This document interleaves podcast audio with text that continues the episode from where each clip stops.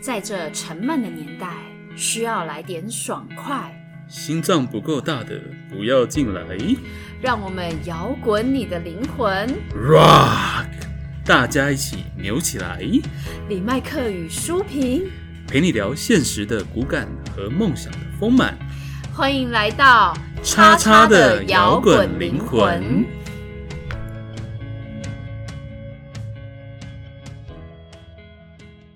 嗨，大家好，我们是摇滚灵魂，我是舒平。我是李麦克，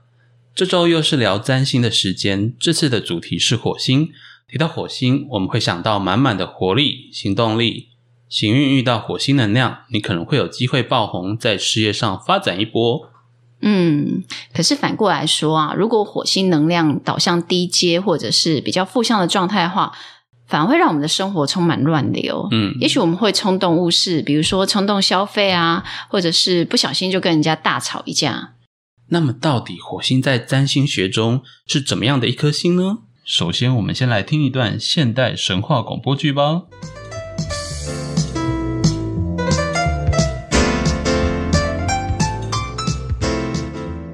宙斯推翻克隆洛斯后，在奥林帕斯山建立新一代的王朝。在之前的节目中，我们曾经讲过，宙斯是以酒保的身份，靠着酒量跟调酒赢得王位。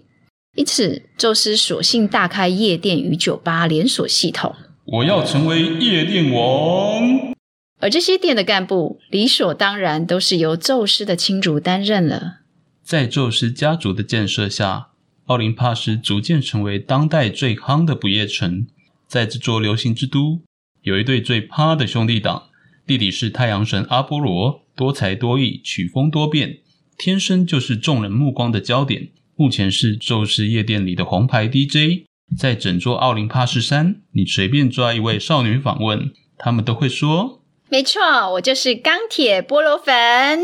而哥哥战神艾瑞斯歌声洪亮，整个人就像炸弹一样，充满爆发力，霸气纵横整个摇滚与嘻哈界。这位战神艾瑞斯就是今天的主角，他的罗马名字叫做马尔斯，而火星就是以马尔斯 （Mars） 命名的。艾瑞斯就是宙斯与皇后希拉的嫡长子，从小就养成被宠坏的大爷个性。这奥林帕斯山一带常常冲动惹是生非，因此啊，虽然他是大哥，但人气始终略逊于他同父异母的弟弟阿波罗。另外，艾瑞斯还有一个竞争对手，也是他同父异母的妹妹雅典娜。由于雅典娜同样被称为战神，而且她智勇双全，兼具美貌跟战略思考能力，相较于艾瑞斯啊，更受人民爱戴。因此，艾瑞斯常常感到愤愤不平。为什么？为什么？明明我的战斗力比较高，为什么总是输给雅典娜？艾瑞斯崇尚武力，他一直都没有搞懂打仗是需要靠脑袋的。某天深夜，艾瑞斯、阿波罗、雅典娜，还有一些其他亲友，聚在老爹宙斯开的夜店喝酒同乐。艾瑞斯喝醉了，在发酒疯。雅典娜，你这个死丫头，我要跟你拼酒！我们今天一定要分出高下。好啊，但是既然是哥哥发起的挑战，所以哥哥你要先喝第一杯哦。雅典娜看出发酒疯的哥哥其实已经快不行了，碰巧今天是大老板宙斯亲自下海当 bartender。雅典娜知道他们的老爸宙斯有个坏习惯，一遇到有人要拼酒，宙斯就会忍不住寄养，想要下重手。尤其是像艾瑞斯现在这种发酒疯的状态，于是宙斯二话不说，端出他的经典调酒，来，三百倍 shot，深海鱼雷 l e n c a k e 艾瑞斯豪气狂吼，好，我干了。然后就没有然后了。艾瑞斯啪一声倒下了，不省人事。这一局又是雅典娜智取了。艾瑞斯的年少时光啊，都是在这种吵吵闹闹的节奏下度过，象征了火星人无处宣泄的旺盛精力以及冲动的性格。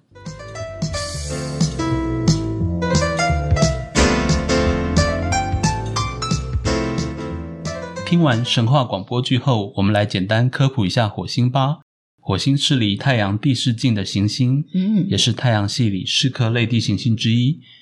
由于火星地表分布大量的氧化铁，因此它的外观呈现橘红色，所以我们又称它为红色星球。那古代的中国，因为火星呢，它的位置跟亮度时常变化，那就好像闪烁的火光一样，所以嗯古代中国又称呼火星为荧惑。荧惑，对所以让人家感到迷惑就对了。对，没有错。哦。火星是太阳系中第二小的行星，它的质量、体积大概就是比水星大一点点。嗯，火星绕太阳公转周期是地球的两倍。如果你在地球上目测啊，火星最亮的时候大概就是比太阳、月亮跟金星暗，嗯但火星大多时候又比木星暗。所以也就是因为火星的亮度有时亮有哦，时原来暗，是这样啊。所以古代中国才会叫它荧惑。哦，那我了解了。嗯。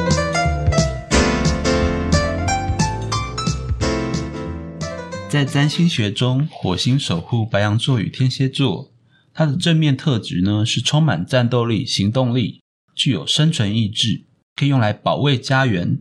满满的勇气，还有用不完的体力。就像艾瑞斯一样，对，但反过来说呢，因为它容易出现暴力、破坏这种侵略行为，嗯，很容易发脾气，很容易暴怒，所以啊，他也常常理智线断裂。 那 因为他也常因为这这种冲动啊，啊你就一时铸成大错。所以这世界上存在着许多这种一体两面哈，嗯，有好也有坏的矛盾特质。火星在占星学的意义就是矛盾的嘛，嗯，因为遇到危机啊、敌人来袭的时候，对我们会希望有火星的特质的英雄要出来保卫家园 we need heroes，呀。但是如果是在很大家平安的时候，嗯我们就会嫌弃这些火星人，因对为啊受不了他们惹是生非，搞事。，对，会把他们当成社会的乱源。 就像《火影忍者》里面的鸣人啊，大家知道《火影忍者》里面的鸣人，他的父亲为了守护忍者村，在鸣人刚出生的时候就把九尾狐封印在他的体内。嗯那各位要知道，九尾狐在故事中它是能量最强的九只妖兽之一。一个还没有修行过的小孩，他是没有办法控制这个九尾狐的。，能量、哦对，所以它体内过剩的九尾能量呢，就就像低阶的火星能量一样，嗯精力旺盛又不受控制。于是鸣人小时候在村子里就不断惹是生非，就是乱源就对了。，对。但是所幸啊，随着他接受教育，呃，接受忍者学校的教育啊、学习成长，他渐渐学会如何去约束、正确使用体内的九尾能量，嗯最后他在呃在这个成长过程中呢，他一次一次的在危机中跟同伴一起合力守护忍者村，哦，守护整个忍者世界。所以最后啊，他也成为木叶忍者村的村长耶。所以名人的故事告诉我们，行星能量对一个人的影响是有好有坏的、哦嗯，即使一开始是比较低阶的，或者是比较多负面的表现，可是我们可以透过学习、人生历练而来成长。所以人人都有机会将个性中原本的缺点、缺失，反过来修成、修正成他的正向的特质。哎，嗯，所以，就像故事中的名人，如果学会控制他的冲动，将他的火星能量转化为能够配合同伴、执行力，然后影响他的行动力，这不是很正面吗？对啊，在每个人命盘上，我们都会透过两种角度来观察一颗火星对我们人生的影响。嗯，第一个就是说，我们出生的时候，火星在命盘上的那个位置。对，哦，那在那个本命命盘盘上，火星的位置火，星会在某个宫位啊，然后它会跟命盘中其他的星呃行星呈现一些相位啊，哦，那另外一个就是呃时时不断运行的火星在行运中对我们的影响嗯哦，它就会在黄道上面走嘛，那它走到这个不同的位置，那这个时候过程中呢也会产生一些角度，也就是我们说的相位啊、OK，所以有产生相位的时候，就会有一些连锁的反应，就会产生一些意义哈。对，嗯，那关于相位哦，我们再复习一下。简单来说，就是有几组重要的角度跟度数，嗯当两个星体在命盘中的圆周距离刚好是那个度数的时候，就会产生相对应的能量互动。对，比如说呢，一百八十度是对冲，九十度是相刑，六十或一百二十度，通常我们会来说它是比较良好的互动。哦，对，如果火星待在一个宫位的时候，会对那个生活的领域，我们的我们因为我们刚刚讲宫位，对其实代表你那个生活的领域嘛，对，啊就等于是一个舞台。会 yeah 对那个生活的领域带来一个巨大的动能。这个动能嗯在初始，我们往往是会过剩，对啊，然后不受控的，就像我们刚刚讲的那个火影忍者的鸣人一样，对我们必须学习如何处理你的火星能量。对，我们学习从一开始的不受控，哦，甚至到中间，你是先用压抑的方式来把这个巨大的能量压下去嘛，嗯让它不至于爆冲。但是我们必须要修炼到高阶啊，学到说如何跟这个火星能量和平共处啊，和平共处到你可以随心所欲的使用它啊，如何随心所欲而不逾矩啦、那火星又是如何影响我们的生活呢？嗯比如说，火星待在二宫财帛宫的时候，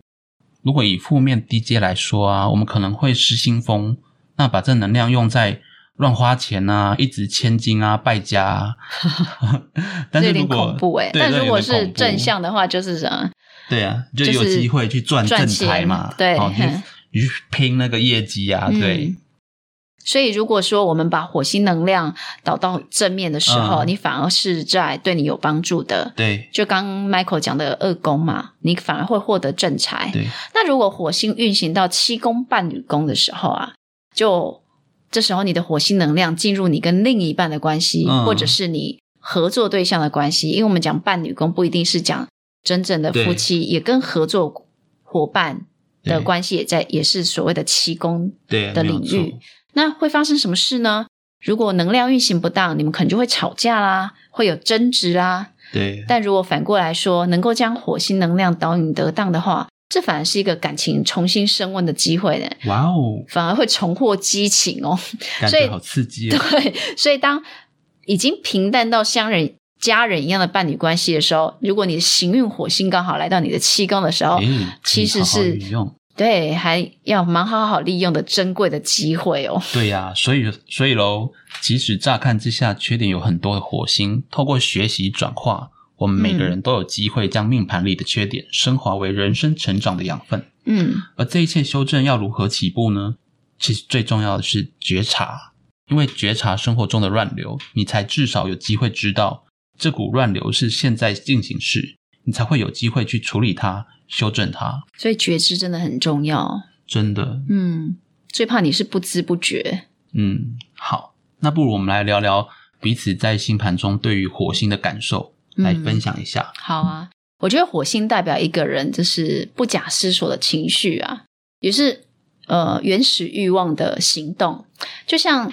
动物的本能一样，嗯它会有很强的直觉来帮助你趋吉避凶。其实就像我们常讲的那个兽性，或者是中国人讲的狼性。但如果我们以人类的发展角度来来讲的话哦，火星比较像是刚出生的婴儿，它就是有着人类最原始的本性。你想想看嘛，婴儿饿了就哭，累了也哭，不爽也哭，所以他是没有在管父母啊、家人啊、邻居的日常作息生存的本能这样对他没有判断别人状况的能力，嗯，就是先跟婴儿一样，以自己为优先。也就是说，火星是指重视自己的想法跟感觉的，但这就是本能。所以我们讲到火星的时候，我觉得它是比较是直觉和欲望的化身，它会嗯将它的心力跟焦点集中在生存。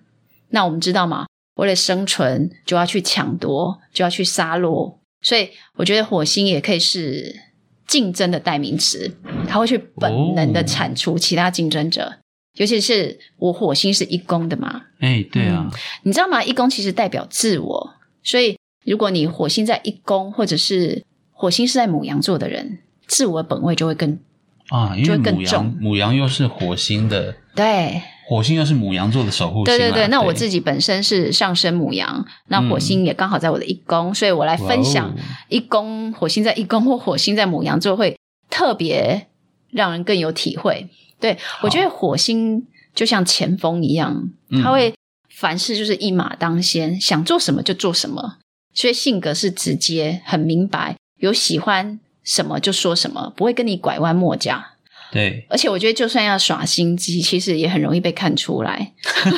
就是没办法没有得收藏行。是不是对，不过我觉得你，我跟你说，我觉得依照火星的习性，就是也懒得说谎，因为嗯觉得做这个不喜欢做的事情没效益又浪费时间的事情。 o k 但是火星有个好处，就是它的爆发力跟行动力很强。嗯，但通常，如果你没有去收敛你的火星，或去修炼你的火星的的状态的时候，就会给人家一种很急躁的感觉，就会有一种欲速则不达的状况。那因为比较主动嘛，然后所以常常就会觉得别人很被动，因为我太主动，所以你就会觉得别人行动很慢，嫌别人太慢。拖拖拉拉，，对，那因为我们就是又感觉又比较，我们又是比较直接嘛，所以可能就会直接开口要求，会给人家压力比较大的感觉，哦，OK，甚至会有人会觉得攻击性很强你。觉得你咄咄逼人，，对，嗯但然后其实你只是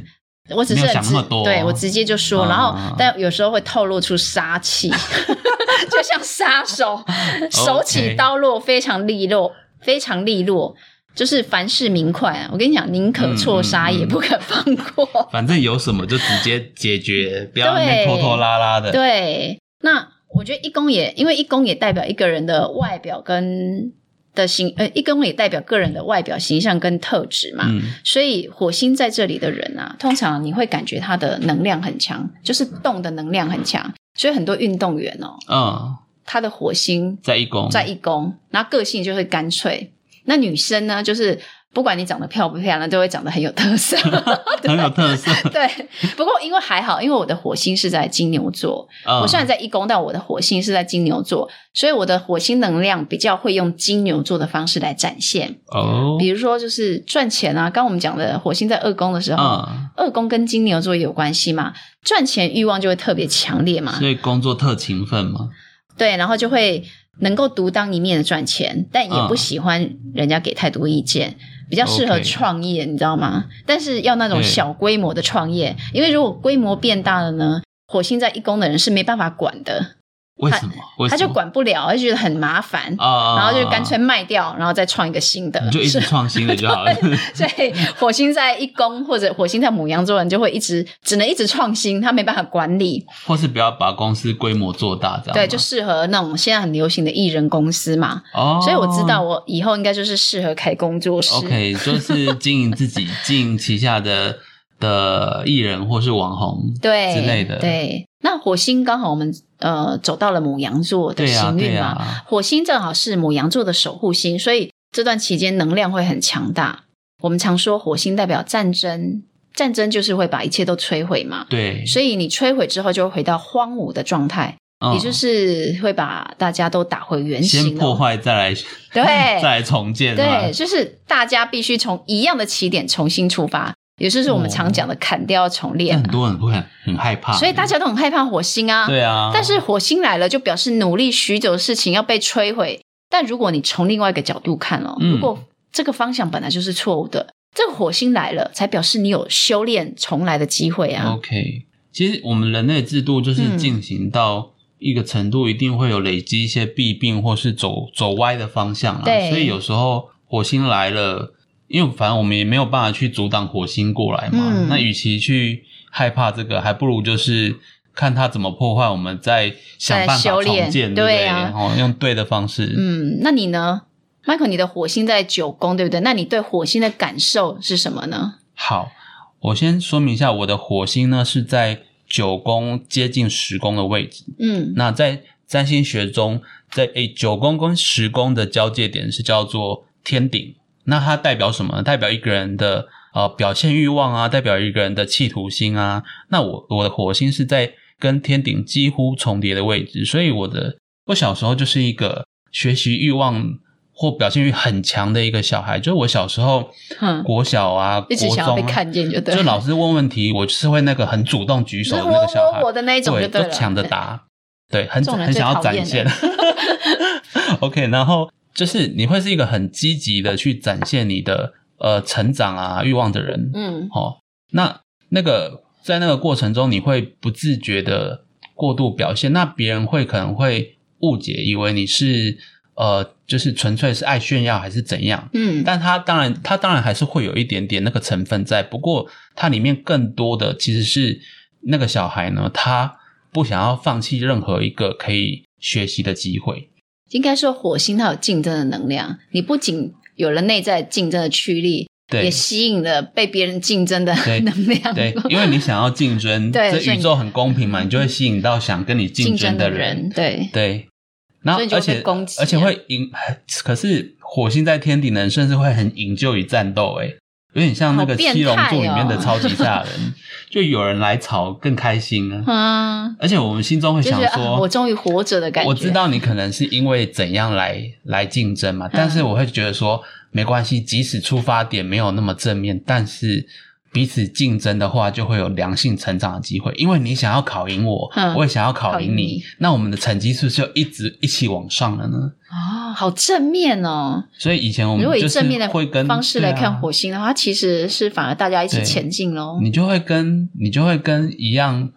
是前几名的，成会到后面成为战友的状态嘛、嗯，这因为反而叫做良性竞争。对啊，因为我们小时候的考试就是都是跟自己比的、啊，哎，不过那是高阶的火星，如果是低阶的火星啊，就会变成打得你死我活，片甲不留、哎，啊，就双方反而那个同归于尽。对这要高阶的火星啊，啊。还好啦，我们以前的教育老师都是高压的嘛。你看有一个这么强烈的教育体制，这个木星在，你火星也不会撒野到哪里去啊。嗯哼对， ，OK，那另外呢，就是火星在在九宫嘛，那你可能就会对于跟宗教啊，或是追求呃精神上的意义啊，这这嗯这些事情，你很有狂热嘛。所以像嗯我就很喜欢去研究各种神秘学啊，而且东西方都研究，像比如说之前讲过的塔罗牌啊，还是我们现在聊的占星嗯啊。哦，或是最近甚至开始研究起佛教的经典啊，像《金刚经》嗯我现在发现它很很有意思。嗯，哦，所以火星在九宫，你就很容易成为宗教的狂热者，哦，就但很是喜欢研究宗教、对神秘学，或是理，因为我们从这个里面是要找到意义，嗯，找到精神上要追求的理想。对。就是就说你这是高阶火星啊，跟我们这种在义工的人不太一没有样。哎 那个那个都我们是是为了生存，你是为了意义跟经 理经念。历很多内心的挣扎、啊，嗯当然也是会有就是吵吵闹闹啊，还是说以前过剩的时候，你会觉得说哦，我觉得很棒的的哲理。比如说，我有一阵子嗯学吃素，那我觉得说吃素是一件很棒的事情。那为什么为什么我们要劝一个人吃素，他还要吃肉呢？那个时候就会比较偏激。可是当然现在有转念啦，就是现在有呃修行 啊了，每个人可能都有他自己要追求的，所以你与其强迫别人接受你的理念，不如你把自己要学的学好。那重点是大家都有他要追求的事情啊，每个人都有他的因缘呐、对啊，嗯，OK，我们今天都分享了我们各自对火星的看法，以及自己命盘中的火星带给我们的感觉，还有心路历程，甚至影响等等的。各位听众，你的火星在哪里呢？不妨也去看看你的星盘，然后来跟我们分享吧。节目也到了尾声，我们即将跟大家说再见。今天我们用现代的角度来改编奥林匹斯山的神话故事，希望你们会喜欢哦。嗯，今后我们计划用这个模式来呈现一系列的神话广播剧，希望大家都喜欢。我们也欢迎各位在 Apple Podcast 或 YouTube、Instagram 留言给我们对于这些我们的节目模式的建议，然后给我们鼓励跟回馈。嗯，那希望大家能够有所收获喽。我们下周见，拜拜。拜拜。最后的最后，感谢大家收听我们的节目。如果你喜欢我们的节目，欢迎到 Apple Podcast 或 Spotify 订阅我们的节目，也别忘了给我们五星评分、留言鼓励哦。五星五星。明天又是上班日啦，让我们大家一起坚强的面对吧。我我们们下下周周见见